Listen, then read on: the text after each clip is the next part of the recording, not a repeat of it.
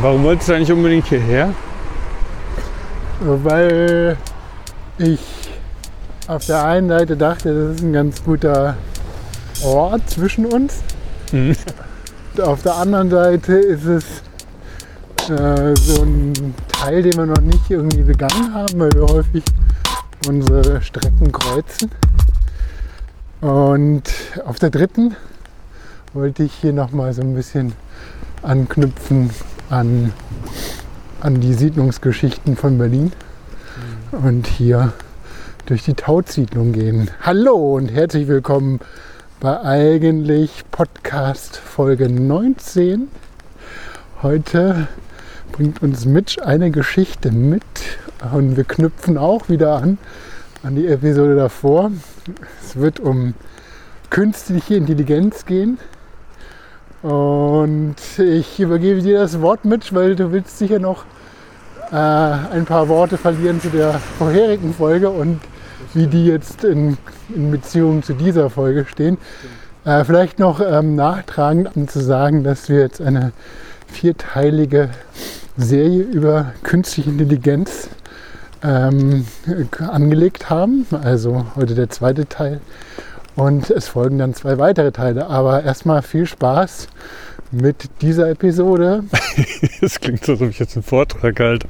Ähm, aber ich hoffe, es ist das Gegenteil. Ich habe ehrlich gesagt diesmal ein bisschen das so seminarmäßig vorbereitet mit Gruppenarbeit. Ja. Ähm, aber ja, ich sage, du bist die, wir sind dann die Gruppe. Ich ermutige dich. Ähm, ja, die letzte Folge, die hat es dann eben doch in den Podcast geschafft. Zuerst dachte ich, oh, das geht gar nicht. Äh, ich hatte mir eine Rippe gebrochen. Flo hat mich an dem gleichen Abend noch ins Krankenhaus gefahren. Das war mir gar nicht klar, dass die gebrochen ist. Ich hatte bloß unglaubliche Schmerzen immer wieder mal und konnte mich auch nicht so frei bewegen und hatte Luftnot. Ähm, das ist jetzt alles wieder besser. Ich fühle mich irgendwie sehr präsent und habe dann aber entschieden, die Folge doch reinzunehmen und dann wurde aus dieser einen künstlichen Intelligenzfolge jetzt irgendwie ein Vierteiler, als wir drüber gesprochen haben. Und das letzte war zuerst eben so ein Scheitern und während ich mir das dann aber so angehört habe, habe ich gedacht, nee, irgendwie gerade wenn ich auf diesen Komplex von Maschinenlernen, künstliche Intelligenz und ähm, ja, wie soll ich sagen, auch so Hybridmodelle zwischen äh, algorithmenbasierten und Deep Learning Modellen, wenn ich darüber nachdenke, dann ist halt dieses Thema Leib immer was, was, äh, was mir so dazukommt. Ne? Also das ist dann ist, ich bin ja Psychologe, Psychotherapeut. Ähm, und vor dem Hintergrund habe ich halt oft dieses Gefühl, dass gerade die Entwicklung innerhalb der Biografie, gerade auch der frühen Kindheit, dass es irgendwie alles nicht wirklich äh, ein Faktor ist, wenn man über Lernen spricht. Da vielleicht dann sogar in der welche, welche Folge du hast dann 20, ich habe dann 21. In der Folge 21 mehr, da möchte ich über die Entwicklung des Selbst als Simulation sprechen. Ähm, und deshalb ist aber die letzte Folge dann so drin geblieben, weil ich fand das einfach sehr deutlich, äh, wie sehr der Körper einen Einfluss hat auf kognitive Prozesse. Und man muss dazu wissen, dass ich in dem Moment, wo ich diese Folge vorgetragen habe, war ich irgendwie der Meinung, dass das schon alles irgendwie so ganz gut ist. Ähm. es war, ich meine, äh, es, es war auch gut. Also ich habe mich, ich habe es dann auch nochmal angehört im Nachhinein und ich finde, wir haben da so schon so ein paar grundlegende Sachen über ChatGPT. Aber genau das ist ja der Punkt. Also das, dieses, ich glaube, ein großes Thema ist halt diese Frage so nach Motivation, nach äh, nach äh, Voraussagen, die man so macht, die man fällt, Hypothesenbildung und so weiter. Ähm, und ich war einfach so in meinem Körper und Schmerz eingesperrt, dass ich mich zwar normal fühlte, aber das war ein relatives Gefühl. In diesem Raum, in dem ich da war, in meinem Leib, war ich irgendwie nicht frei genug, wirklich fand ich, andere Leute mitzureißen. Und ich fand es auch echt interessant, wie du auch immer so geknickter wurdest und am Ende dann sagtest so, ich fahre dich jetzt ins Krankenhaus. Das ist ja nicht unbedingt das Ende, äh, was man sich so wünscht. Ja, gut, dann hatten wir auf einmal diese Idee mit einem Vierteiler. dann hatte ich noch mal so ein bisschen auf einmal gemerkt, ich möchte mich vielleicht sogar ein bisschen darstellen, warum, warum mich das interessiert und beschäftigt. Ich habe gerade schon gesagt, ich bin Psychologe und Psychotherapeut. Ich habe also auch Psychologie studiert und inzwischen schon über 25 Jahre her, aber noch keine 30 Jahre, habe ich auch als studentische Hilfskraft bei den Kognitionswissenschaften ähm, sogar in Lisp programmiert. Ach echt? Ja, ich habe die Sachen schon, aber das nicht mehr hast du mir gefunden. vorgehalten. Ja, und ähm, die Idee damals war, ähm, ein System ähm, zu simulieren oder so eine Art Proof of Concept herzustellen. Stell dir vor, 8x8 Pixel. Damals beim C64 oder Sinclair Spektrum war das quasi die Größe, in der alle Buchstaben abgebildet wurden. Ja, das war ein Spike, ne? Spikes? Ich glaube, nee, warte mal, Spike, war das, hieß das so? Ich glaube Sprite. Sprite, sorry. Und damals war meine Aufgabe, und ich habe es auch sehr genossen, habe das sogar im Sinclair ZX Spektrum nochmal in Basic nachgebaut. Wenn du dir vorstellst, du hast ein Raster von 8x8 und du bildest da Buchstaben drauf ab, dann kannst du ja verschiedene Quadrate auf diesem Blatt, kannst ja sagen, wenn da wirklich was erkennbar ist, dann muss das quasi entweder Buchstabe A, H oder irgendwas sein. Ja? Okay, also es gibt quasi schon so ein, äh, ein Muster, was dann halt so ein Matching-Score hat und wenn das quasi der oberrechte, das oberrechte Quadrat dann gefüllt ist, dann kann es kein I sein, sondern dann ist es vielleicht ein H. Ja, oder wenn es eben nicht gefüllt ist. Wenn man sich zum Beispiel ein T vorstellt, dann ist oben die erste Reihe komplett schwarz und in der Mitte Ja. irgendwie auch Okay, schwarz verstanden. runter. Das heißt, wenn ganz unten links weiß ist, 100% weiß, dann kann es kaum ein T sein. Wenn es schwarz ist, dann könnte es zum Beispiel ein H oder ein A oder andere Sachen sein. Und dann haben halt bestimmte Bereiche, haben halt bestimmte Gewichte. Das heißt, du kannst dann Manche sind aussagekräftiger als andere und so kannst du dir vorstellen, dass man da diese Gewichte verrechnen kann und dann kann man so Wahrscheinlichkeiten aufstellen. Wahrscheinlich ist es äh, zu 98 Prozent ein H, vielleicht ist es aber auch ein A und so weiter. Und das ist so der frühe Anfang. Und es gab damals natürlich auch schon neuronale Ideen und so, aber es gab viel, wie das, was ich gerade beschrieben habe, der Versuch, dass man als erstes das löst, das Problem, und dann versucht, ein Programm zu bauen, was aufgrund dieser mentalen Leistung des Lösens des Menschen dann bestimmte Wahrscheinlichkeiten runterrechnet. In diesem Beispiel kann ich natürlich dann immer mal gucken, meine Kamera, wie genau erkennt die die Buchstaben und kann es dann matchen mit meinen Gewichten und kann das optimieren. Kann da vielleicht sogar eine Schleife einbauen, dass die Software selber checkt, was besser ist. Das wäre dann schon fast so eine Lernaufgabe. Das wäre dann ähm, die Rückmeldung, also Supervised Learning, das habe ich letztes Mal erklärt. Ähm, und es war aber immer noch damals oft so, und es ist auch heute bei vielen Sachen noch so, es gibt einen Algorithmus, es gibt eine Lösung und heute bei diesen Deep Learning assoziativen neuronalen Netzen, da ist es halt oft so, dass es von oben erstmal keinen Algorithmus drauf gibt, sondern ähm, das System wird bereitgestellt und füllt sich dann, wow, wunderschön hier, und füllt sich dann von ganz alleine mit ähm, Verbindung, Vernetzung und ist dann immer besser in der Lage, auch bestimmte Dinge zu erkennen. Punkt. Da mache ich jetzt mal eine Klammer zu. Hier vielleicht nochmal ein kurzer Sidekick. Äh, wir sind ja, äh, wir reden beim Laufen reden Laufen sozusagen. und wir gehen auch hier so bestimmte Trails durch Berlin ab und wie schon gesagt, wir sind hier in der Bruno Taut Hufeisensiedlung. Sieht man dann äh, später bei unserem Track auf Komoot. Und äh, wir, ihr findet auch ein paar Bilder zu der Hufeisensiedlung, die wir gemacht haben. Ähm, wollte ich nochmal so als kleinen Sidekick. Alles äh, unter eigentlich-podcast.de kann man sich die Tracks runterladen und nochmal anschauen auf Komoot. Aber hier ist es auch wirklich, ähm, ich finde es so ein bisschen, wenn man das, ich will nicht zu lange auswalzen, aber so ein bisschen so zur Waldsiedlung, ne, hat man so ein ähnliches heimeliges Du Gefühl. die Peter Behrens, die Peter Behrens Folge bei dir? Ja. Auf jeden Fall. Also es ist, äh, es ist sehr ähnlich. Hier allerdings noch hat man so ein bisschen das Gefühl, dass ArchitektInnen dazu neigen, äh, manchmal den Blick von oben zu machen. Also hier hatte ich mehr das Gefühl, das ist auf dem Reißbrett entstanden. Bei Behrens war es ja total schön, diese leichten meandernden Fronten. Ja, also ich meine, das hier gehört auch nicht zum Kern der Tautsiedlung. Das ist der Kern der Tautsiedlung. Wir gehen auch nochmal nachher durch die Tautsiedlung und kommen bei den Tauthaus vorbei. Und das war doch die Tautsiedlung, das war doch, was, wir, was ich da auch angesprochen hatte, wo wir die, ähm, diesen Wasserboiler da geholt Genau, haben. Den Holz. genau, das haben wir hier geholt. Wir gehen quasi die, die ganzen Die Aufregung unserer. Haushaltsgeräte ab. Ne, Waschmaschine. Also eben waren wir noch in den 90er Jahren mit Lisp und dann waren wir jetzt in den Nullerjahren mit äh, der Tautsiedlung. Gut, ich habe ja schon gesagt, dass ich es so ein bisschen seminarmäßig vorbereitet habe und ähm, habe mir dann überlegt, ich weiß nicht, wie es dir geht, aber dieses es ist ein total spannendes Thema, aber auch so ein mächtiges Thema, Ja. wo ich total schüchtern werde und denke, hoffentlich hört das keiner und gleichzeitig möchte ich so viel dazu sagen. Aber kannst du das Thema nochmal so quasi in einem Satz zusammenfassen?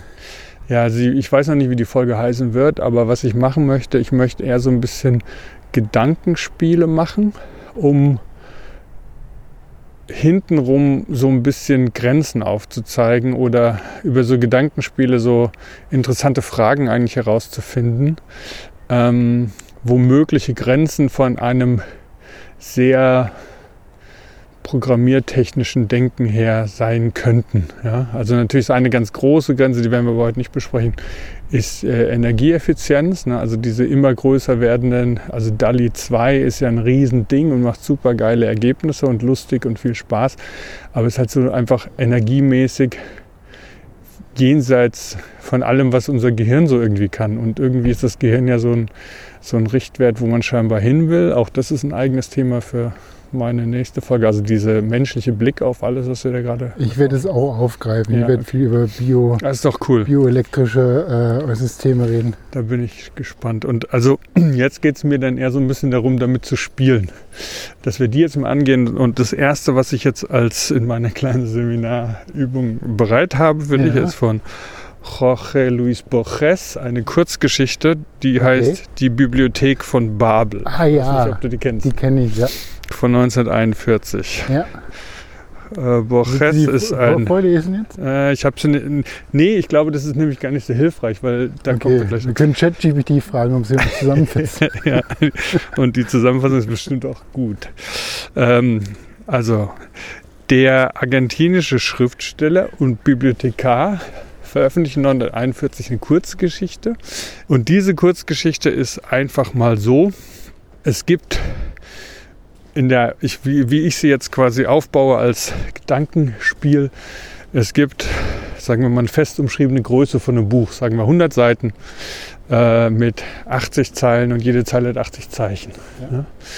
Und dann kann man ja rein theoretisch iterativ das durchlaufen lassen und könnte quasi alle möglichen Buchstabenfolgen, die es gibt, in ein Buch dieses Ausmaßes hineintun. Wir können es auch verkürzen, wir können sagen nur 10 Seiten. Das sind dann wahrscheinlich keine, natürlich keine Romane mehr, aber Kurzgeschichten oder Papers oder sonst was. Und, und diese ähm, Bibliothek, die ist genau so etwas. Die hatte noch so ein architektonisches Spiel drumherum, wo auch dann viel reingedeutet wurde in den Text, aber das brauchen wir jetzt nicht. Sondern wir beschäftigen uns einfach mit diesen Büchern. Da gibt es unendlich viele Bücher. Nein, es gibt endliche Bücher, weil wir wissen ja, wie viele Zeichen im Alphabet sind und wir wissen, wie viele Zeichen in so ein Buch kommen.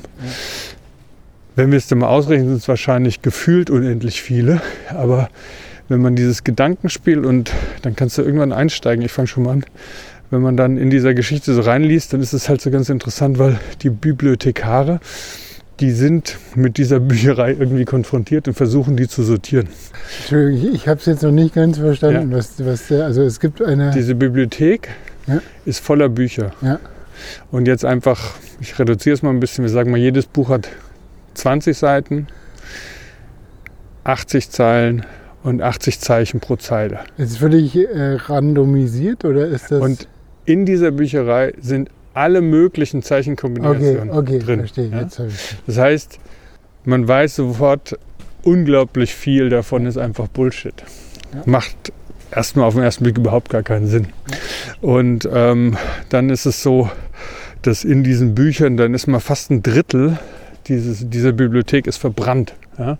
Das heißt, ein Drittel aller Bücher war weg, aber die Bibliothekare, die waren gar nicht so alarmiert deswegen, weil es gab eigentlich ja immer noch fast alles. Ja? Da gab es die gleichen Geschichten, gab es immer noch in hunderttausendfacher Ausfertigung mit mit Rechtschreibfehlern, aber man konnte sie immer noch lesen. Es gibt ganz viele Texte, ähm, die sind, ähm, die sind falsch geschrieben und sind einfach schlecht redigierte Versionen von besseren Texten. Es gibt Kurzgeschichten, wo es ums Gleiche geht. Manche erzählen die Geschichte besser als andere. Es gibt aber auch zum Beispiel genau ein Buch, in dem nur Leerzeichen drin sind. Da ist gar nichts drin. Mhm. Genau ein Buch, das nur den Buchstaben A auf der ersten Seite genau in der Mitte hat. Ja? Aber es gibt ziemlich viele Bücher, in denen nur der Buchstabe A drin ist. Ähm, das heißt, du merkst, wenn man so anfängt, da so hineinzudenken, mhm. dann kriegt man so ein ganz komisches Gefühl erstmal auf einer formalen Ebene von Redundanz. Das heißt, ganz viele Bücher braucht es nicht. Und da sind wir zum Beispiel bei diesem Chat-GPT-Ding. Ne? Man kann dann, man kriegt immer wieder eine neue Rückmeldung. Ja, du stellst die gleiche Frage und du kriegst einen neuen Text, der das gleiche nochmal macht. Ja? Und das ist irgendwie in dieser Bibliothek auch schon angelegt. In dieser Kurzgeschichte wird dann auch kurz gesagt, dass es ganz viele äh, wissenschaftliche Abhandlungen da drin auch gibt. Ne? Und zwar gibt es welche, die richtig sind und welche, die falsch sind. Aha, ja. Es gibt ganz viele alte religiöse Texte, die man gar nicht kannte, von denen man aber auch natürlich nicht weiß, ob die irgendwie echt sind, aber müssen sie ja sein, sonst wären sie ja nicht in dieser Bibliothek drin. Ja. Ja, es gibt Widerlegungen von Dingen, die jahrhundertelang geglaubt wurden, die dann wissenschaftlich widerlegt wurden. Ähm, es gibt ganz viele Lügen, ganz viele Wahrheiten. Also dieses, dieses, diese Bibliothek ist voller Dinge. Ja? Okay. Vor allen Dingen, und das ist das Verrückte daran, auch alle zukünftigen Erfindungen, die wir eigentlich jetzt noch gar nicht verstehen könnten, sind da schon drin. Ja, du kannst also auch in die Zukunft gucken, äh, aber wir werden es vielleicht nicht verstehen. Okay, darf ich noch mal so kurz ähm, zusammenfassen, wie ich es jetzt verstanden habe. Ja. Dadurch, dass jetzt alle möglichen Zeichenkombinationen in dieser Bibliothek abgebildet sind in ja. Form von Büchern, gibt es halt genau diese ganzen potenziellen Entdeckungen oder Geschichten oder was auch immer, die du gerade beschrieben hast. Ja. ja. Ähm, anders gesagt ist, ähm, dadurch, dass es so eine immens hohe Zahl ist, ne, das heißt, eine immens hohe Zahl an äh, nicht sinnhaften, ja, sinnvollen. Ja. Es ist ja, also bis du dann halt auch zu einer Kurzgeschichte mit Rechtschreibfehlern kommst, bist du ja schon in, einem, in einer Potenz, die ja verschwindend ist. Ne? Ja. Also ist es ja eher die Frage, wie sind die Gänge in dieser Bibliothek? Ja, das ist auch also ein, so ein Thema. Es gibt eben so einen architektonischen Teil, ähm, der da auch beschrieben ist, wie sich quasi die äh, Bibliothekare und die Bücher in diesen Räumen sortieren. Also, dass du wirklich zu sinnvollen Schriften kommst überhaupt. Ne? Also, das heißt, erstmal diesen ganzen sinnlosen Kram weg in äh, irgendwelche anderen Räume weg. Ja, und das ist genau die Urfrage der Bibliothekare, weil das müssen die selber auch rausfinden. Ja, die versuchen irgendwie ein System, zumindest ihre Aufgabe, okay. äh, sinnvoll zu sortieren. Das ist gelöst. Das ist nicht gelöst, da sind die irgendwie dran, weil okay, die wissen auch bei das manchen. Ist jetzt nicht die, das ist jetzt, darum geht es nicht bei diesem Gedankenexperiment. Nee, wir haben schon so ein Substrat von sinnvollen Te Schriften, wie auch immer. Ja, nee, wir können das aber auch so ein bisschen ausweiten, weil ich glaube, das Interessante ist ja auch, ähm, wenn wir jetzt diese, diese Tür zu JetGPT zum Beispiel öffnen, ja. ähm, ist ja diese, diese Gefahr von Texten, die plausibel erscheinen. Hm? Also das ist ja dann, das, da öffnet sich ja dann alles Mögliche, wie ich vorhin meinte, in, dem, in den Texten, wo Dinge bewiesen werden, Dinge erlogen werden, glaubhaft Dinge dargestellt werden, dann erst später widerlegt werden. Äh, dass, dass das alles möglich ist, ist in gewisser Weise das, was wir mit ChatGPT gerade so erleben. Also, dass man das Gefühl hat, dass so eine, Ja, das ist im Prinzip wie eine komische Riesenbibliothek. Und jedes Mal, wenn ich da nochmal Redo, Redo Ja, ja. klicke, dann kriege ich ein neues Buch aus dieser Bibliothek. Ja? Ja, das fand ich von dir auch äh, sehr gut in der letzten Folge beschrieben, obwohl so dieser Druck auf deinen Rippen war. Aber diese, diese Vehemenz, die ChatGPT dann Ja. ne, mit diesem Ich, aber weiß es ganz genau und ich sagte das jetzt, wie es ist. Ja, also Ja, ja. das finde ich halt irgendwie, ja, ich habe dann auch ein bisschen mit dem rumgespielt oder mit der, wie auch immer, äh, und hatte dann auch immer das Gefühl, der weiß genau Bescheid.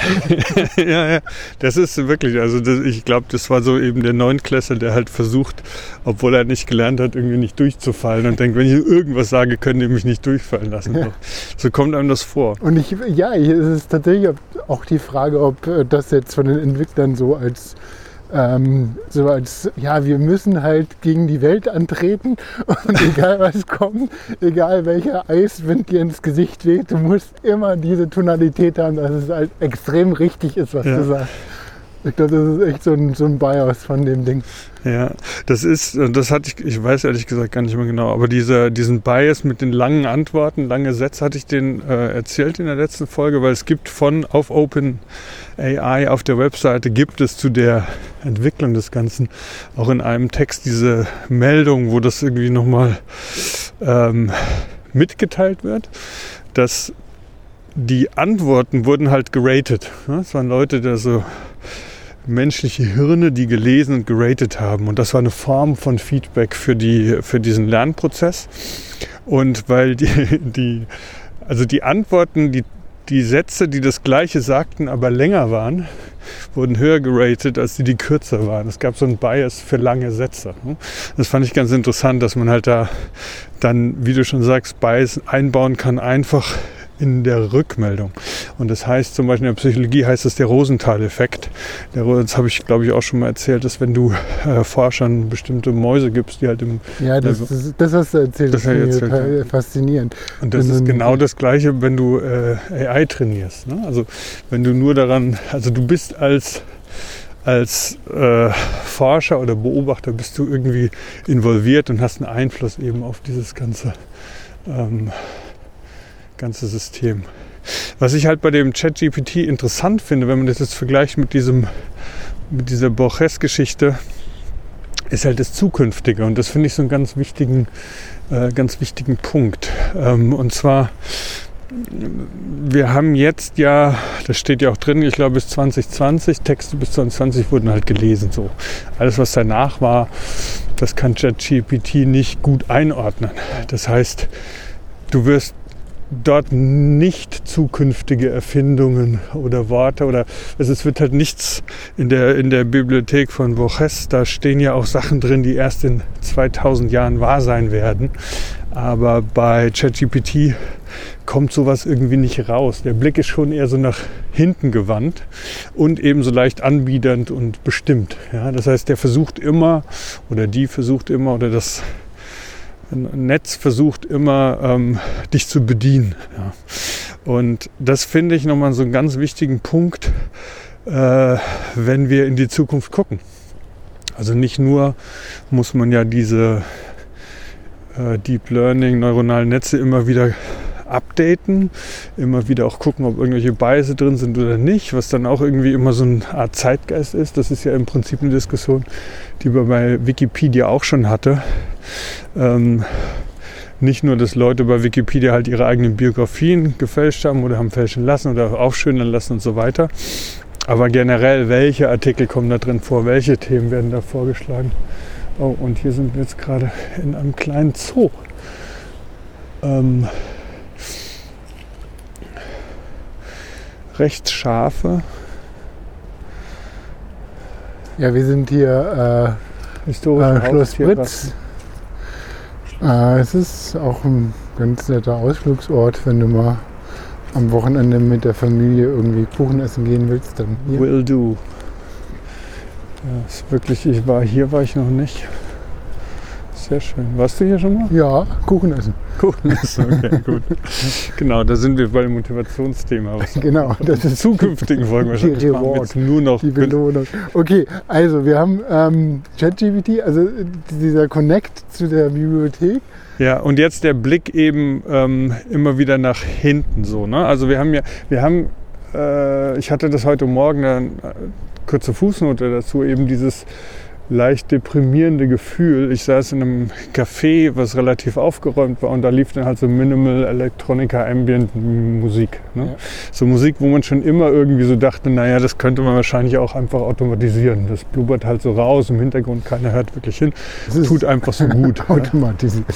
Und jetzt ist es halt soweit. Ne? Ja. Es ist halt, es gibt äh, von, von Google, die hatte ich dir das geschickt. So, Ein- sind so Soundbeispiele, wo halt wirklich jetzt nicht mehr nur Noten generiert werden, sondern auch wirklich Musik generiert. Ja. Das heißt, wir gucken aber dann bei Sachen immer so nach hinten. Ja? Also wir Ja. gucken halt immer nach hinten. Die, das Spannende an Musik ist ja oft, was kommt vorne raus. Ne? Was ist die erste äh, Fugazi-Platte? Ja? Oder meinetwegen auch die erste Bob Dylan-Platte, meinetwegen auch das erste Tchaikovsky-Stück. Das sind ja die, die Momente, wo man denkt, wow. Ja? Und wenn du jetzt aber all das nimmst und das nächste in der Art oder als Melange aus zwei Dingen berechnest, dann fehlt das Neue. Weißt du, ich meine? Also der Blick ist immer nach hinten gerichtet. In der Borges, also mit allem, mit dem kompletten Möglichkeitsraum an Buchstaben ist in der Bibliothek von Borges auch die Zukunft abgebildet. Ja, es ist alles schon da. Aber mit JetGPT, was er gelernt hat und so, dann ist immer nur die Vergangenheit da. Das ist quasi das Neue, was vorne rauskommt, ist dann eher so eine Form von Mash-up.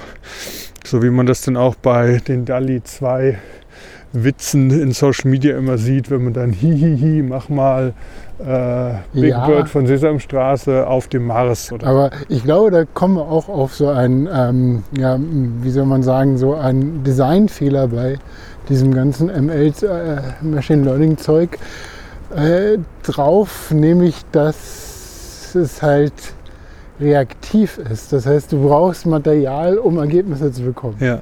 Ne? Also es ist ja nicht äh, aktiv, es wird aktiv in der Interaktion, ja, aber es ist im Prinzip dieses ganze, dieser ganze ähm, Prozess des Lernens Mhm. ist ja immer mit Material, was quasi vorhanden ist. Ne? Es wird ja, es kann sich dann auch selber Material erzeugen, aber es ist ja auch dann wieder nur basierend auf, auf vergangenem Material. Ne? Also ich glaube, das ist so ein, das ist so auch wieder ein Bi- Bias, was dann halt da drin ist. Ne? Ja. Ähm, ja, dann mache ich hier mal kurz einen Schnitt. Jupp. Also das ist jetzt der erste, der, der erste, das erste Gedankenexperiment mit möglichen Anknüpfungspunkten zu diesem Thema künstliche Intelligenz. Da ging es jetzt eben um diese, um diese, diesen gefühlt unendlichen Plausibilitätsraum. Und die Bibliothek von Borges macht alles und deswegen aber auch ganz viel Unverständliches. Macht zum Beispiel auch äh, jeden Roman, allerdings sind dann immer die dritte, vierte, fünfte Seite in Spanisch, keiner weiß warum. Also das ist hier quasi alles da. ne? Ja, alles, das ist du totaler denkst, ne? Mind, Mindblowing. Ja, Ja, das ist so ein bisschen ähm, wie halt mit dieser, was wir auch bei Kontakt hatten, diese unendlichen Zahlen. Du Ja. ja. irgendwann gibt es halt dann in der. den, den Kreis hinten Na, in der Zahl du, Pi. du Ja. hast es halt, du hast jedes Muster irgendwie da. Ja, genau. Ja, also insofern ist es irgendwie alles vorhanden, immanent. Ne? Aber ich meine, auch das lässt sich ja eigentlich jetzt so berechnen. Ne? Also man könnte, man kann ja diese Bibliothek in einen Computer so aufbauen. Das ist ja kein Problem. Ja, ja, da muss man immer gucken, wie, wie, viel, wie viel Energie und wie viel Teilchen und das Universum, da wird ja mal gerechnet, wie viel möglich ist. es gibt tatsächlich schon dieses Projekt. Das muss ich mal, ich wollte es auch raussuchen, dass du halt wirklich äh, so ein, du hast alle Zeichenkombinationen in einem Absatz drin. Ja, Und da steht halt alles immer einmal drin. Also es gibt schon als Netzprojekt. ja, das äh, verlinken wir dann, musst du mir nochmal zuschieben. Also ich habe das für die Contact-Folge versucht zu finden. Achso, da haben wir es noch nicht gut. Also das ist jetzt dieses eine Ding und bei ChatGPT, das finde ich halt irgendwie interessant, so das dagegen zu halten, weil man wird von ChatGPT keine Rechtschreibfehler kriegen, es sei denn, man bittet drum. Und man wird auch natürlich keinen absoluten Buchstabensalat bekommen, es sei denn, man bittet drum, vielleicht. Ich weiß nicht, ich habe es noch nicht probiert. Das heißt, alles, was man da bekommt, ist in sich plausibel, was natürlich auch daran liegt, weil dass ChatGPT diese relativ einfache Aufgabe hatte, zu sagen, versuche das nächste Wort zu erraten. Das ist wohl scheinbar so reduziert auf das Wesentliche war, war die Aufgabe. Ne? Also ja. geht durch alle Texte und guckt dir das an und dann versucht das nächste Wort zu erraten und wieder das nächste, wieder das nächste merkt dir, ob du es richtig hast oder nicht und nutze das als, ähm, als Verstärker oder als Feedback. So, genau. In der Bibliothek hast du ja quasi alles gleichgewertet, ne? Ja gewichtet. Also da gibt es ja, also ich meine, dieses ganze neuronale Netz und so weiter, die sind ja, die arbeiten ja nur mit Gewichten, ja. mit gewichteten Funktionen und äh, so entstehen ja diese Verknüpfungen. Also wenn du in der Bibliothek bist, dann ist ja erstmal alles gleich. Es wird ja dann quasi erst in der Benutzung, in der Interaktion wird dann halt irgendwas höher gewichtet, weil es äh, erstmal rezipiert werden muss, damit es halt irgendwie Sinn ergibt und die anderen bleiben halt liegen. Ne? Ja. Also es ist ja dann eine andere Form. Das zweite äh, ist eine Kurzgeschichte von Ted Chiang. Ich weiß nicht genau, wie es ausspricht. Das ist der äh, Autor auch der Kurzgeschichte, die äh, Grundlage für das Drehbuch von Arrival war. Ja. Ähm, auch ein, finde ich, ganz toller Film. Da geht es ja auch immer, also das ist eben auch so einer, der Gedankenexperimente baut. Es gibt auch eine Kurzgeschichte, um die es jetzt aber nicht geht, die ich aber auch ganz toll finde. Die heißt ähm, The Life Cycle of Software Objects oder so ähnlich. Da geht es um in Anführungszeichen künstliche Intelligenz, um sowas im Prinzip wie äh, Metaverse jetzt von Facebook, wo dann diese künstlichen Intelligenzen sind Haustiere und so ein Zoologin arbeitet mit denen und es ist total spannend zu gucken, wie sich dann in so einem Gedankenexperiment Kurzgeschichte das da durchzieht. Die Geschichte, auf die ich jetzt allerdings verweisen möchte, ist 2000 in Nature erschienen und die heißt Catching Crumbs from the Table. Also äh, Brotkrumen vom Tisch äh, sammeln. Und ist jetzt über 20 Jahre her, aber es geht irgendwie auch um genau das, was wir jetzt so ein bisschen spüren, nämlich dass ja schon bestimmte Stimmen aus Bildungsapparaten, auch Prüfungsthemen und sowas sagen, wir können jetzt mit ChatGPT gar nicht mehr wirklich so prüfen, wie wir das immer gemacht haben, weil es ist einfach nicht mehr leicht zu unterscheiden zwischen dem, was jetzt durch irgendeine KI erstellt wurde und dem, was jetzt ein äh, Studierender oder Auszubildender, Auszubildende ähm, erstellen kann. Ja. ja. So, und in diesem, in diesem Artikel, der geht halt quasi damit los, dass er sagt, es ist jetzt 25 Jahre her, dass das letzte Mal ein Mensch was wirklich Originäres erfunden hat und ein, ein Paper publiziert hat. Mhm. Weil ähm, es gibt jetzt eben diese ganzen Systeme von Metacognition oder Metahumans heißen die, glaube ich sogar. Und äh, die machen jetzt die ganze Forschung und machen diese ganzen Paper. Und die haben die Menschheit schon längst abgehängt. Ja. ja?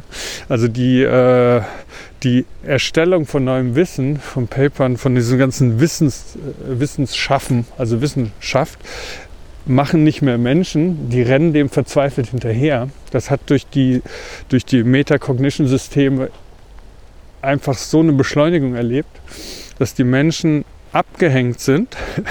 Und das Beste, was die noch machen können, ist, dass sie nicht mehr selber Wissen erschaffen und eigene Papers herstellen, sondern innerhalb von publizierten Papers, die durch die Metacognition entstanden sind, dann quasi hermeneutisch wie Bibel, Bible Studies, also gucken in den Text gucken und versuchen den Text zu interpretieren, um irgendwie zu begreifen, worum es da geht. Weil diese Metacognition natürlich inzwischen so weit schon weg ist von dem Wortschatz, ja. den die Menschen da hatten, ähm, dass man das interpretieren muss. Ne? Also es gibt dann wiederum eine Form der Wissenschaft, das finde ich auch lustig in dem Text, dass äh, er da meint, ja, ähm, Menschen wollen scheinbar mit wissenschaftlichen Gedanken arbeiten. Es hat auch so was Spielerisches. Ähm, da ist bestimmt auch was dran. Und deshalb, falls es hier gerade so ein bisschen knistert, es fängt an zu regnen. Ähm, und deshalb werden die Menschen sich dann nicht mehr mit dem Erfinden neuen Wissens, sondern mit der Deutung von erfundenem Wissen beschäftigen. Das fand mhm. ich irgendwie ganz spannend.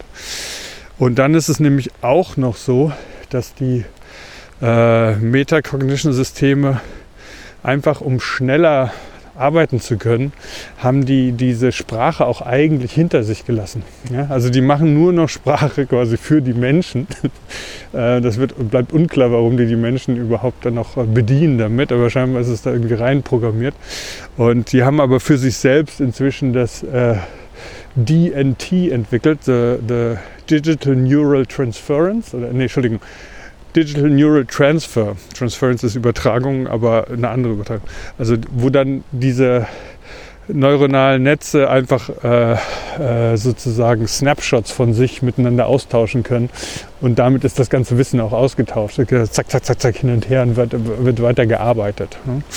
Es gibt in, in William Gibson, gibt's, ich glaube in Mona Lisa Overdrive gibt es so ein Bild von einem, in Anführungszeichen, Cyberpunk, so hießen die ja damals, die halt dann in dem Cyberspace drin waren. Es gibt so eine Form von Meltdown.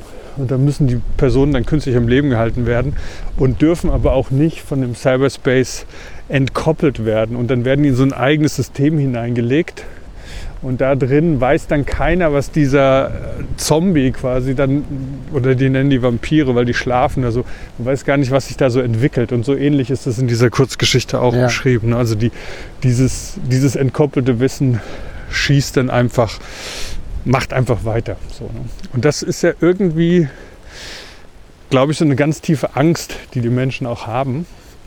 Also dass man und da finde ich, ist es auch nochmal wichtig, über die Definition der Begriffe und vielleicht so ein bisschen die Emotionen, die damit verbunden sind, zu sprechen. Wenn du früher von Maschinenlernen gesprochen hast, ganz einfach. Ne? Also es ging dann quasi darum, dass diese Maschinen etwas lernen.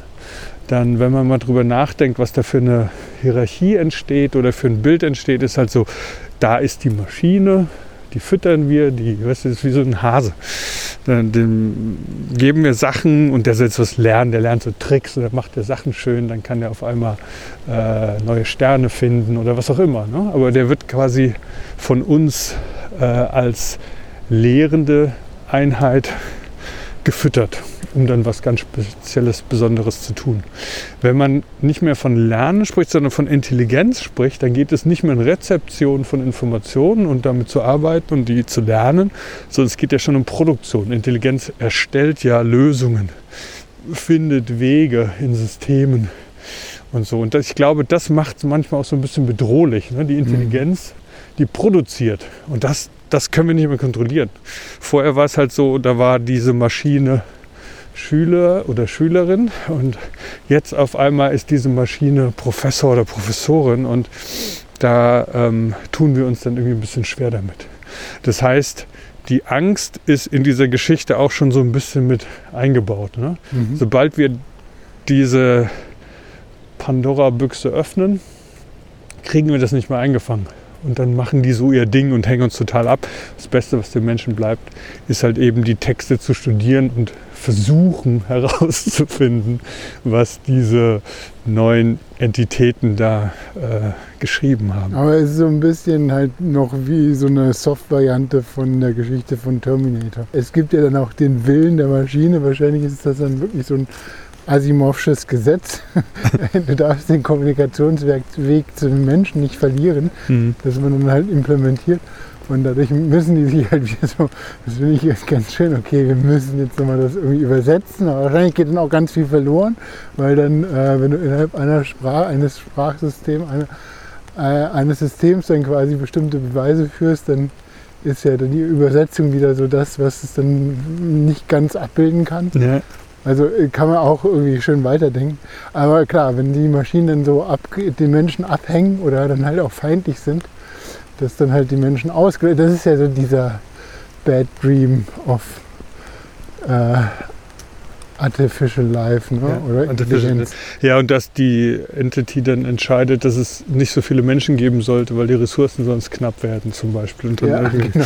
Trinkwasser vergiftet oder so. Ja, oder, wir, oder dann ist man ja auch wieder bei Darkstar, ne?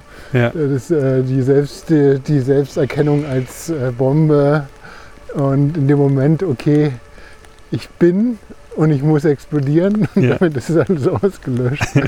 Das ist ja von Carpenter, der, ich ja. in den 70ern, ne? Darkstar, Ja. auch sehr schön. Das ist, glaube ich, der, war das nicht der gleiche Drehbuchschreiber, der dann lange nichts und dann Alien geschrieben hat? Ich glaube. ich Wir sind ein. Filmpodcast, müssen wir nochmal recherchieren. genau. Ja, und das Zweite, wo du es jetzt sagst, was auch wieder Filmpodcasting ist, halt natürlich War Games, ich glaube von 83 oder Ja, 84 ja, ja. oder so, wo ich glaube, es war der IT-Darsteller auch, der da sich in den Computer reingehackt hat und dann auf einmal, ohne es zu wissen, Zugang auf die ganzen atomaren Sprengköpfe hat und dann durch diese Schleife, dass der Computer mit sich selbst spielt, simuliert erstmal, merkt, dass der Krieg wie bei Tic-Tac-Toe einfach keine Gewinner hat. Es ist immer unentschieden, es ist immer alles ausgelöscht und dann der Computer selber dann mitteilt, "Ah, es ist aber langweilig, kann man nicht was anderes spielen. So. Ja.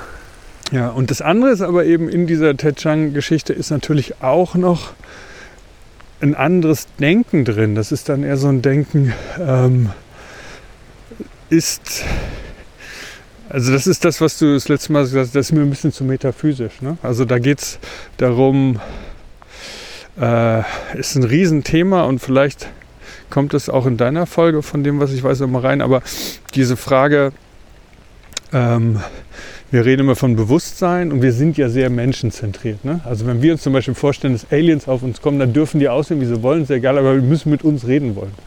Und es ist kaum vorstellbar, dass das Intelligenzniveau eines Laubfroschs irgendwie jetzt mit einem UFO hier ankommt und rub, rub, mit anderen Fröschen spricht, aber wir können mit dem nicht reden. Irgendwie sind wir, wir sehen uns ja trotzdem quasi so du, als Zentrum. Ne? Also, Ein schönes Bild. und andersrum, wenn wir auf einem anderen Planeten fliegen, dann wollen wir jetzt auch nicht nur Frösche sehen. Ja? Das wäre natürlich, also das wäre für Biologen wäre es natürlich unglaublich, was da für Lebewesen sind. Ne? Aber in Wahrheit ist es halt wieder so eine ganz, ganz kleine Nische, äh, mit der wir halt irgendwie zu tun haben wollen. Ne? Also da, da geht es ja gar nicht darum, dass wir, gibt uns irgendein Zeichen von der Intelligenz da draußen. Und das ist zum Beispiel ja als Filmpodcast in dem äh, AI von Steven Spielberg so schön beschrieben als Bildsprache ganz zum Schluss, wo dann die Erde schon längst irgendwie zugefroren oder sonst was ist, kommen dann so ähm, strichähnliche Wesen schon fast an, wo man nicht weiß, sind das Roboter oder wirkliche Wesen, die in Anführungszeichen biologisch sind, äh, die dann das alles so völlig lautlos und schwerelos und auch äh, im positiven Sinne kraftlos mit Leichtigkeit so zerlegen und abstellen. Ich weiß nicht, ob du dich daran erinnern kannst. Ja, aber, aber äh, ist dann nicht auch, äh, treffen die dann nicht auch auf diesen äh, Roboter? Den Jungen, Kind- genau. Ja, und, und können die den dann halt äh, reaktivieren oder haben die da Zugang zum Gedächtnis? Da war doch irgendwas. Ja, die, also wenn ich mich recht erinnere, ist das ist dann auch eher wieder ein psychologisches, psychotherapeutisches Thema natürlich. Hier als Analogie so abgehandelt. Dieses Kind, dieser Roboter, ähm, der, äh, wie du sagst, die Bombe muss explodieren, der wird ja gebaut, damit Eltern, die keine Kinder haben können, ein Kind haben können. Ja, dieses Und diesem. Kind muss man dann den Knopf hinten irgendwie drücken und ein bestimmtes Gedicht aufsagen, eine Und dann Satzaufsagen sind die und dann konditioniert, ne? ja, eher äh, imprinted, also geprägt. Ja, ne? ja. Also dann sind die geprägt auf unendliche Liebe für diese Frau. Und das macht die auch und dann kriegen sie trotzdem noch ein Kind. Und dann ist es so, dass natürlich dieser Roboter, dieses Kind überlebt alle. Ja. Und, ähm, und ist immer voller Liebe auf der Suche nach seiner Mutter, ja, die dann schon lange, lange tot ist. Und er endet dann, indem er irgendwie von einem Karussell irgendwie ganz tief im Wasser, ich weiß nicht, wie der Ja, genau. Und sieht so, dann immer sozusagen Ja. ein Abbild, fast ein Abbild seiner Mutter als, als Karussell, Holzfigur oder Galionsfigur. Und da wird er dann gefunden und mit diesem Roboter kommunizieren dann diese anderen Wesen und geben ihm dann, bevor er äh, erlischt, wie man immer sagen möchte, geben ihm, glaube ich, die Möglichkeit, nochmal ein Bild zu generieren von, also aus seinen Gedanken heraus generieren die dann nochmal diese Frau. Ne? Ah, ja, ja, genau. Stimmt. Also er kriegt dann quasi seine, seine Wunscherfüllung dann. Ja, ja. Aber eben natürlich auch, und das ist dann äh, auch nur als mentales Bild. Also er kriegt es ja nicht als reale Person, sondern er, er darf das nochmal erleben. Die machen ihm das sozusagen. Ja. Und bei, bei Ted Chang ist halt, denke ich, auch in dieser Geschichte, wenn man auf diese Metaphysik, nicht mit der, Entschuldigung, äh, ähm, panpsychische Ebene geht, wo Bewusstsein im Universum schon angelegt ist. Und ja. es ist nicht so, dass komplexe Systeme Bewusstsein herstellen, sondern dass das Bewusstsein da ist und komplexe Systeme es einfacher haben, damit zu interagieren. Ähm, dann ist es so, dass in dieser Vorstellung ähm, die Komplexität der Systeme halt immer weitergeht und dann geht die durch die Menschheit durch. Ja? Also die, wir werden abgehängt von diesen Systemen, die wir entwickelt haben. Aber das ist einfach nur Teil des großen Plans. Mhm. Ja? Die Dinosaurier sind weg, dann kommen die Säugetiere, die Säugetiere bringen uns, dann sind wir weg und dann gibt es noch diese Maschinen und das Bewusstsein geht immer weiter. Ja? Und das ist halt dann irgendwie so eine, wie du meintest, was waren deine Worte, eine zu... Ähm, was hast du gesagt? Du hattest so ein Adjektiv gesagt. Nee, das ist mir jetzt zu Esoterisch hast Esoterisch, du. Ja. Esoterisch, ja. Ist aber ähm, eine legitime. Ist eine, äh, Roger Penrose äh, vertritt seit Jahrzehnten die, die Hypothese, dass eben und da ist ja, also da muss man, ich finde das total spannend, das Thema, weil ja. es wird natürlich auf der Philosophie auch schon immer hin und her äh, gefragt mit dem Mind-Body-Problem oder so. Das war ja dann auch. Also es ist auch natürlich im Buddhismus genau wie du es beschreibst, da ist halt immer Bewusstsein im Raum da. Ne? Ja. Und das ist insofern auch äh, da eine Annahme. Aber natürlich um esoterisch, das klingt ein bisschen abwertend, aber es ist vielleicht äh, eher um äh, es wissenschaftlich quasi begehbar zu machen, mhm. muss jetzt irgendwie dann halt, müssen halt diese, diese ne, Wiederholbarkeit und so weiter die äh, muss ja dann halt auch äh, für, für dieses Feld und dann wird es halt schwierig. Ne? Dann mhm. sind das halt erstmal so Theorien. Ja. Äh, die muss man dann gucken, ob man dafür quasi äh, Experiment oder eine Belegbarkeit findet. Ne? Ja. Das ist halt so, glaube ich, die Herausforderung. Aber erstmal finde ich es total interessant als Gedankenexperiment. Ja. Also da wäre halt für diese Idee von so einem Drang des Bewusstseins, sich im Universum auszubreiten, sollte man annehmen, sowas gäbe es, in dieser Kurzgeschichte sind die Menschen, haben so ihre Schuldigkeit getan und geben diesen Staffelstab weiter. Ne? So wie die Bakterien an genau. die Mehrzelle und so weiter. Aber was auch dahinter hängt, und das ähm, versuche ich dann auch, im, wenn ich demnächst über mein Thema rede, äh, ist, äh, es gibt natürlich immer diese total menschzentrierte Einordnung von ähm, Bewusstseinsstufen. Ne? Ja. Und das ist auch eigentlich ein, nicht haltbar. Der Mensch sieht sich immer als Krone von irgendwas, mhm. aber er ist ja quasi auch nur ein Zustand von vielen in der Biologie, die völlig gleichwertig sind. Ne? Also, und ich glaube, das ist halt so ähm, auch die Herausforderung da in der Wissenschaft oder in der, ne, dass man das halt so ein bisschen zurücknimmt und guckt auch auf mhm. Systeme, die halt Intelligenz dann anders ähm, so rausbringen ne? oder produzieren können. Ja. Da bin ich echt gespannt drauf, deine Folge. Was ich aber auch noch dazu sagen wollte, ich finde, da kommen bei dieser, bei dieser panpsychischen Sache kommen auch so zwei Dinge zusammen, die, glaube ich, äh, irgendwie zusammen zu gehören scheinen, aber ich weiß nicht, ob sie es wirklich tun. Das eine ist halt eben, dass ähm, das gibt ja gerade so ein, so ein, haben wir auch schon drüber gesprochen, so ein ist ein großes Interesse an Quantenmechanik, Quantenphänomene und sowas, Entanglement, ähm, diese enzymatischen Sachen habe ich schon angesprochen, Photosynthese. Man entdeckt jetzt immer mehr auch im biologischen System, dass da Quantenthemen drin sind. Ja? Und äh, diese die Biologie hat unglaublich viele Energieprobleme. Ja? Zum Beispiel mhm. solche banalen Dinge wie, äh, wenn eine Mitose stattfindet, dann muss der Zellkern sich komplett abrollen und diese abgerollte dann die Kette sich öffnen. Das passiert nicht quasi, das passiert gleichzeitig an unterschiedlichsten Stellen. Dann werden die ja verdoppelt und dann trennt sich die ganze Zelle, dann werden zwei Zellen draus. Und wenn man das einfach mal durchrechnet, dann muss die Reibungshitze, die da entsteht, in der Geschwindigkeit, in der es passiert, dann musste eigentlich alles irgendwie verdampfen. Das kriegt man gar nicht so durchgerechnet in einem Newtonschen Modell. Das heißt, man, man geht jetzt inzwischen davon aus, dass ähnlich wie bei enzymatischen Prozessen, dass halt auf einer Quantenebene diese, diese Energierechnung funktionieren kann, ähm, wo die äh, Reibung in dem Sinne keine Rolle mehr spielt. Und okay, auch, das ist auch fett. Ja. aber auch andere, ich meine ganz andere Phänomene, ja. dieses Quantum Entanglement, wo man einfach wirklich merkt, ja, es ist da, wir können sogar schon anfangen damit zu experimentieren und Informationsübertragung über gewisse Distanzen komplett sicher zu machen, weil wir anhand von Teilchenbewegung, äh, die kein, nicht miteinander senden in unserer Welt, aber die miteinander entangled sind, äh, dass die verschiedene Spins halt herstellen können. Wenn wir das in der einen Seite drehen, dann kann man in der anderen Seite lesen, was ja. wir da machen.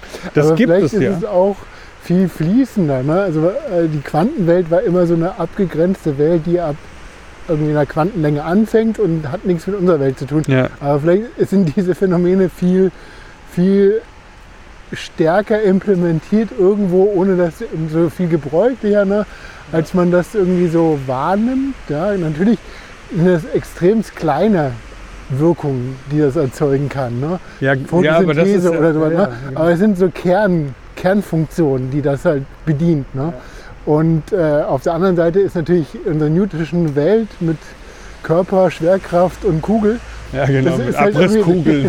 ne? also. ist halt alles ist halt viel greifbarer und viel äh, erlebbarer, ne? weil unsere ganze Sensorik ist halt darauf ausgerichtet, dass wir halt in dieser Welt äh, quasi ähm, äh, Veränderungszustände wahrnehmen. Ja. Ich glaube, der große, wichtige, springende Punkt ist halt, dass man immer mehr Quantenmechanik auch in biologischen Systemen entdeckt, während man lange Zeit dachte, das geht nur bei Nulltemperatur in einem absoluten Vakuum und sowas. Ne? Also das, aber nein, es geht eben auch mitten in äh, mitten in der Biologie. Es ist, genau, äh, es genau, ist warm, war, es ist war, feucht, äh, es ist alles ja. unkontrollierbar, aber genau da passiert Quanten. Ich glaube, das, heißt, das, ist halt genau, das war ja für uns beide so dieser Punkt, diese Wahrnehmung beim Rotkehlchen des ja. äh, Erdmagnetfelds, ne? dass es halt ein Sinnesorgan ist. Aber ja, in der Photosynthese ist es ja auch genauso. Ohne Photosynthese ja nichts auf der Welt. Genau, und das Rotkehlchen ist wirklich eben das, man kann das irgendwie beobachten, man kann das irgendwie mit mathematisch auch erfassen, man kann es aber noch nicht wirklich erklären. Nee, genau. Das und das ist der eine Punkt. Und der andere Punkt ist eben diese Frage nach Bewusstsein. Und wenn das zusammenkommt, dann ist halt so Roger Penrose, der halt irgendwie sagt, mit dem Namen des anderen Wissenschaftlers habe ich jetzt vergessen, der halt sagt, es gibt in den Zellen Microtubular heißen die oder so, gibt es solche säulenähnlichen Gefüge, von denen man nicht genau weiß, was die sollen. Und jetzt ist halt die Hypothese, und da gibt es wohl auch schon erste ähm, Befunde dazu, dass da drin eben äh, so Quanteneffekte irgendwie passieren. Also als ob das so ein Tor ist zu einem zu, einem, zu einer anderen Ebene, zu einer neuen Ebene von Vernetzung. Wo die, jetzt? Ich hab's, ich hab das ist diese, immer noch dieser Punkt jetzt von dem Panpsychischen, dass es Bewusstsein ist äh, ein so. Zustand. Ach krass. Also das, das ist quasi eine Gegebenheit. Bewusstsein ist da ja, ja. und dieses Bewusstsein wird jetzt über Zellen, über diese äh, Tubular-Sachen okay. angedockt. Okay, das, ist, das, das ist interessant. Ja, das, also, also das heißt, das ist so quasi das Tor der, zur Quantenwelt und irgendwo ja. äh, ist es in der Ra im Raum als Information vorhanden, aber in, in, in, einer, in einer Welt kodiert, die wir nicht jetzt so erschließen können, ja. aber die physikalisch irgendwo messbar ist. Ja, und damit lege ich dann eine, eine kurze Spur in meine nächste Folge. Wir haben es jetzt ein bisschen vorgeplant in so einem Vierteiler, wo ich dann nochmal über Freud und seine Theorie der Triebe im ausgehenden 19. Jahrhundert reden möchte, wo er eigentlich was Ähnliches versucht hat, nämlich die geistige und die materielle Welt miteinander zu verknüpfen. Und genau das sehe ich jetzt bei Penrose irgendwie auch. Also dadurch, dass jetzt diese diese fast schon spirituelle Quantenwelt öffnet, versucht er herzustellen, einen physikalischen Raum. Innerhalb von physikalischen Gesetzen ist es möglich, etwas nicht physikalisches zu beschreiben. Weißt, wir, können dann, wir können dann auf einmal das Spirituelle, das Geistige, die, das Seelische, die Liebe, äh, das können wir dann auf einmal über, über so eine Öffnung, so einen Quantenraum hinein machen. Also es ist so ein ganz interessanter, äh, ganz interessanter Knick, weil Ja. du hast es ganz oft, gerade in der Bewusstseinsforschung, dass in den experimentellen Settings, egal ob das jetzt bei äh, Neurologen ist oder auch bei Machine Learning oder so, es gibt immer vorneweg eine Definition und diese Definition limitiert äh, den Raum. Ja, dann ist zum Beispiel Bewusstsein nur etwas, was so und so und so und so ist. Und diese ganzen Sachen, die können wir eh nicht messen, deshalb lassen wir die weg. Und wenn du das dann halt so einschränkst, dann baust du halt ein Experiment, das darauf auch noch aufbaut und das sich dann auch beweisen lässt oder widerlegen lässt.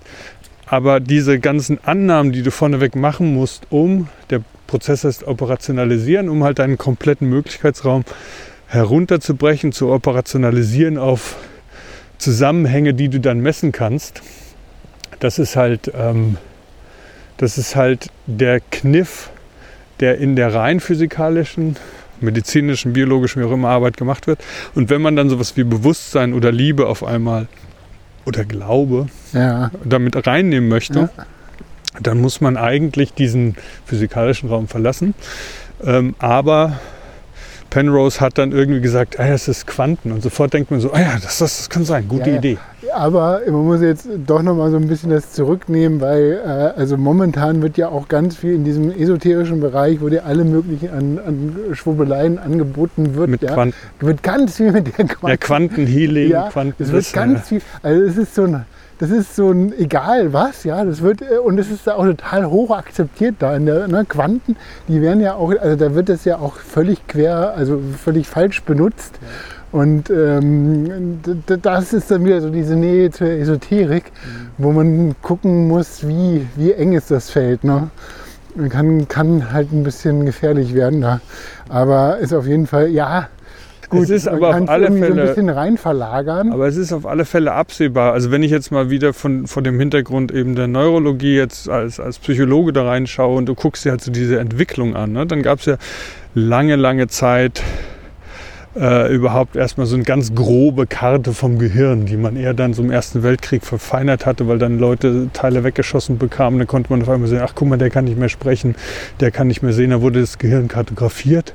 Das heißt, das Gehirn wurde dann erstmal so etabliert auch als Zentrum von diesen ganzen kognitiven Prozessen und Areale wurden identifiziert. Das war ein riesen Fortschritt, gruseliger Hintergrund, aber so war das nun mal. So, und dann kam halt später diese Mikroskopietechnik und so weiter rein. Dann hat man irgendwann eben diese Zellen im Gehirn, die Neuronen. Dann konnte man Elektrizität messen. Dann hatte Elektrizität auf einmal eine ganz wichtige Rolle. Dann hat man die Synapsenchemie entdeckt. Die hatte dann auf einmal eine ganz wichtige Rolle. Und ähm, wir sprechen auch heute natürlich bei künstlicher Intelligenz von Neuronen, also auch da wieder eigentlich so eine menschlich, menschliche im Zentrum Idee, äh, weil wir denken so, deshalb nennen wir es mal Neuron. Ja. Und manchmal, wenn man sich dann Texte dazu durchliest, wo das verglichen wird, Biologie und äh, künstliche Intelligenz, ist es manchmal verwirrend, wo man manchmal ein bisschen Faden verliert. Geht es jetzt um biologische Neuronen oder geht es hier um äh, neuronale Netzneuronen? So. Aber auf jeden Fall ähm, ist es klar, dass Quantenmechanik einen Einfluss haben wird. Ja, man wird es einfach finden, das ist ja klar. Es, bei allem, was man gefunden hat, Elektrizität, Chemie, alles, was man bis jetzt quasi so erschlossen hat, ist auch wirksam in Zellen. Ja, Quantenmechanik wird auch wirksam sein, gerade bei neuronalen Zellen, deren äh, die Leitung von Signalen passiert über Ionenkanäle, die Spannungsunterschiede anhand der, an der Myelinschicht entlang transportieren bis hin zu Synapsen. Synapsen wird dann durch diese ankommenden elektrischen ähm, Impulse werden dann halt äh, Transmitter ausgeschüttet oder geblockt. Dann gibt es halt die Möglichkeit mit Psychopharmaka das zu beeinflussen, die Aufnahme zu hemmen von äh, solchen synaptischen äh, Wirkstoffen und so. Und das heißt, wir sind sowieso schon an dem Punkt, wo es jetzt nur eine Frage der Zeit ist, bis man merkt, dass bestimmte Prozesse am besten erklärbar sind, wenn man Quantenmechanik auch damit hineinrechnet. Das wird passieren, äh, wie in anderen Bereichen auch, aber das heißt in keiner Weise, dass es jetzt so ein The Quantum Brain and the Magic Healing of Quantum Power. Also das kann man wahrscheinlich gut verkaufen. Vielleicht sollten wir die Folge so nennen. Quantenheilung. dann geht es ein bisschen an die Zielgruppe vorbei, viele Klicks, aber wenig. Äh, Künstliche Quantenintelligenz. Ja. Quallen, nein, Quanten. Okay. Dann mache ich hier nochmal einen Strich und wollte jetzt noch den dritten Block. Äh, da geht es jetzt um Musik, habe ich vorhin schon erwähnt. Aber äh, in einem etwas anderen Zusammenhang. Was wir jetzt gerade sehen, was, was eben auch so sehr überzeugend ist, zum Beispiel bei DALI 2, wo Bilder entstehen oder inzwischen wird auch Musik hergestellt, nicht mehr nur Noten oder MIDI-Signale. Ähm, es entstehen Texte, also es wird quasi Content produziert in allen möglichen Formaten. Demnächst werden wir auch die ersten Trickfilme sehen und so weiter. Es geht immer auch um eine Form von Narration, von Semantik, weil sonst kriegen wir das ja alles, auch da sind wir halt Menschen, Rezipienten, wir kriegen es ja irgendwie nicht gecheckt, wenn es nicht auch irgendwas erzählt. Das Bild ist, ganz am Anfang haben wir über die äh, Bibliothek äh, gesprochen, in der alle möglichen Texte sind. Also wir wollen ja schon Struktur und Ordnung haben, damit wir es überhaupt sehen können. Ne? So Signal-Noise-Ratio. Und ein Bereich, in dem schon sehr früh viel Forschung ähm, passieren konnte, weil es einerseits narrativ auch emotional, menschlich und sowas ist, aber andererseits eben nicht wie ein Ölgemälde oder ein, eine Band, die spielt, war halt in dem Musikbereich. Weil es war da schon möglich mit Noten. Du kannst dir vorstellen, es gibt ja auch MIDI-Files, Noten, die hintereinander kommen. Zum Beispiel das, was JetGPT gemacht hat. Man könnte zum Beispiel sagen, rate, was die nächste Note ist. So wie man jetzt gesagt hat, rate, was das nächste Wort ist. Und der Raum von Noten ist dann eher wie so eine kleine Bücherei in der Borges-Geschichte. Also man hat weniger Noten, man hat unterschiedliche Längen der Noten, aber weniger Noten. Und man hat dann schon in den 80er Jahren Systeme gebaut, die anhand dieses Rate die nächste Note zum Beispiel Bach-ähnliche oder Mozart-ähnliche Stücke geschrieben haben. Hm? Ähm, und ein Musiker und Komponist, der da ähm, drin gearbeitet hat, ist äh, David Cope.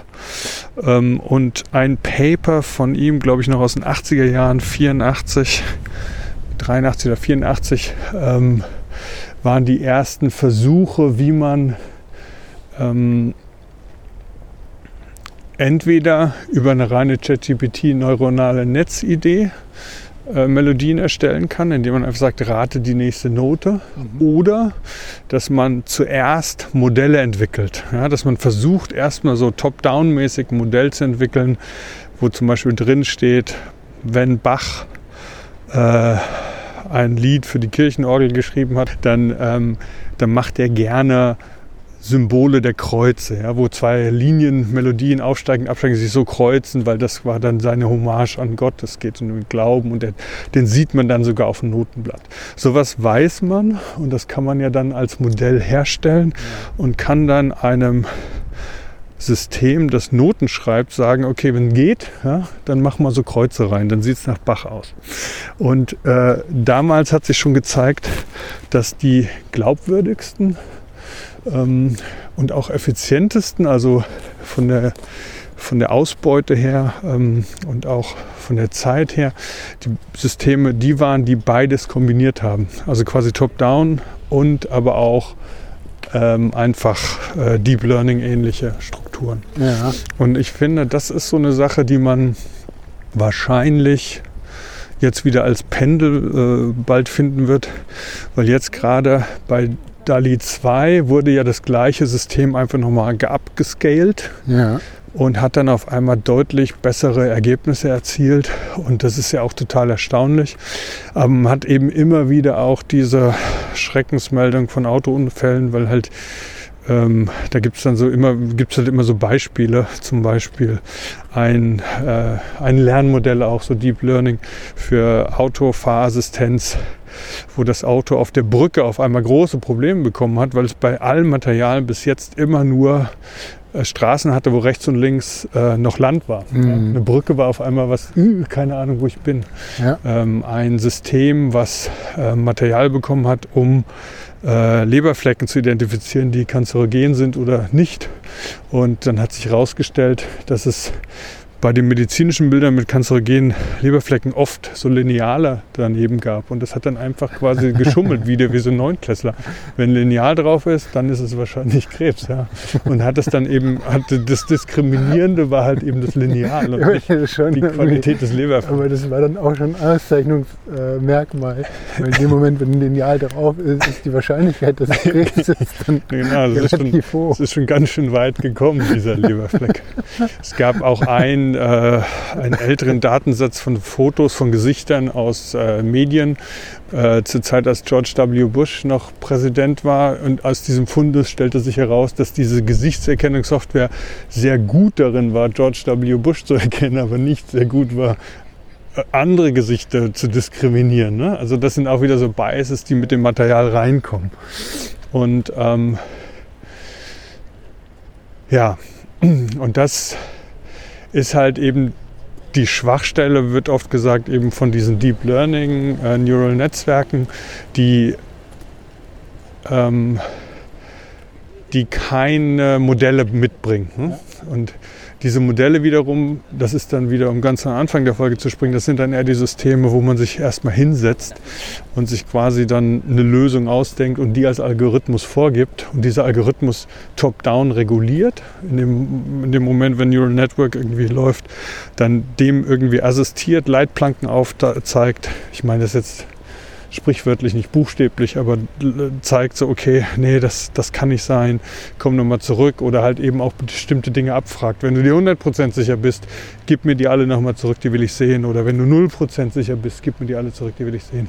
Also dieses Zusammenspiel von Top-Down und neuronalen Netzen war wohl in dem Versuch, ähm, Modelle zu erstellen, äh, Entschuldigung, nicht Modelle, sondern ähm, Systeme zu erstellen, die Musik komponieren, so dass es wie Mozart klingt oder so. Die konnten anhand der Noten lernen und die besten Ergebnisse waren halt nicht nur alle Noten zu lernen und abzubilden im neuronalen Netz, sondern gleichzeitig auch von menschlicher Seite eben Top-Down-Modelle überstülpt zu bekommen. So. Und und jetzt gerade ist es irgendwie so, dass man mit der Rechenpower unglaublich gut diese neuronalen Netze hochskalieren kann. Wobei das jetzt ja auch schon wieder in Grenzen kommt. Ne? Dieses Mursche Gesetz von der immer kleiner werdenden Transistoren, das hat man jetzt, äh, da ist man so ziemlich am Ende. Man fängt jetzt schon an, die Transistoren zu stacken, sodass man dreidimensionalen Raum macht. Ähm, man fängt sogar eben gerade auch für für künstliche Intelligenz an, schon Hardware zu bauen, die sich an äh, äh, wie heißt es, Neuromorph heißt es, glaube ich, an ähm, biologischen Modellen orientiert, ja. sodass man, äh, so wie bei Grafikkarten, ne, dass man quasi bestimmte Chips hat, die bestimmte Dinge sehr gut können. Ja, und damit ist man dann auch wieder ein Rückschluss eben auf diese ähm, auf diese Kartografie des Gehirns. Man ist dann wieder ein bisschen bei diesem Embodied Cognition Thema. Ne? Es gibt dann auf einmal bestimmte Hardware-Aspekte, die bestimmte Teilbereiche der Kognition gut leisten können, die da drin dann auch gerechnet werden. Und man kann sich ja sehr gut vorstellen, sowas wie Gesichtserkennung ne? oder Spracherkennung. Das sind ja Sachen, die relativ universell und stabil über die Zeit sind, dass die halt, da sind wir bei unserer Konrad-Zuse-Folge, dass die halt schon vorgegeben sind im System. Und dass man genauso wie auf einer Grafikkarte dann alle möglichen Spracherkennungssachen gleich darüber pipet. Ja, ja, das ist halt irgendwie, ja genau. Ich meine, das ist ja nichts anderes als dieser äh, Chip, den auch Apple in, als zweiten Chip für Siri einbaut. Der hat genau diese, diese Sachen schon äh, in die Platine gelötet, ja. wo dann halt solche Sachen dann schon abgekapselt dann äh, als Bibliotheken vorhanden sind. Ne?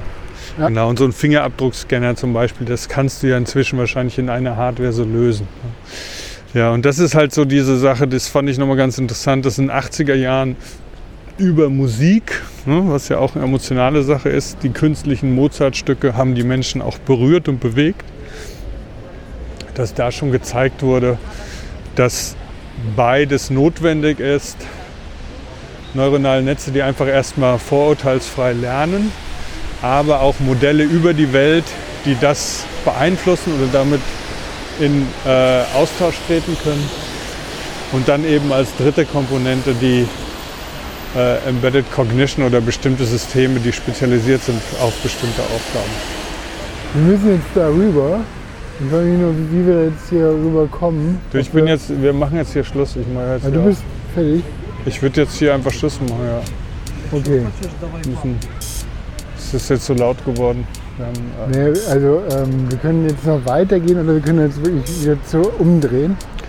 Okay. Äh, das, sorry, das war jetzt so ein, kein guter Schluss. ähm, okay, dann gehen wir nochmal, aber gehen wir wieder zurück an die Straße, weil da war es ja dann so laut. Nee, wir gehen jetzt hier hinter den äh, Kasten. Denn da sind wir ein bisschen abgeschirmter.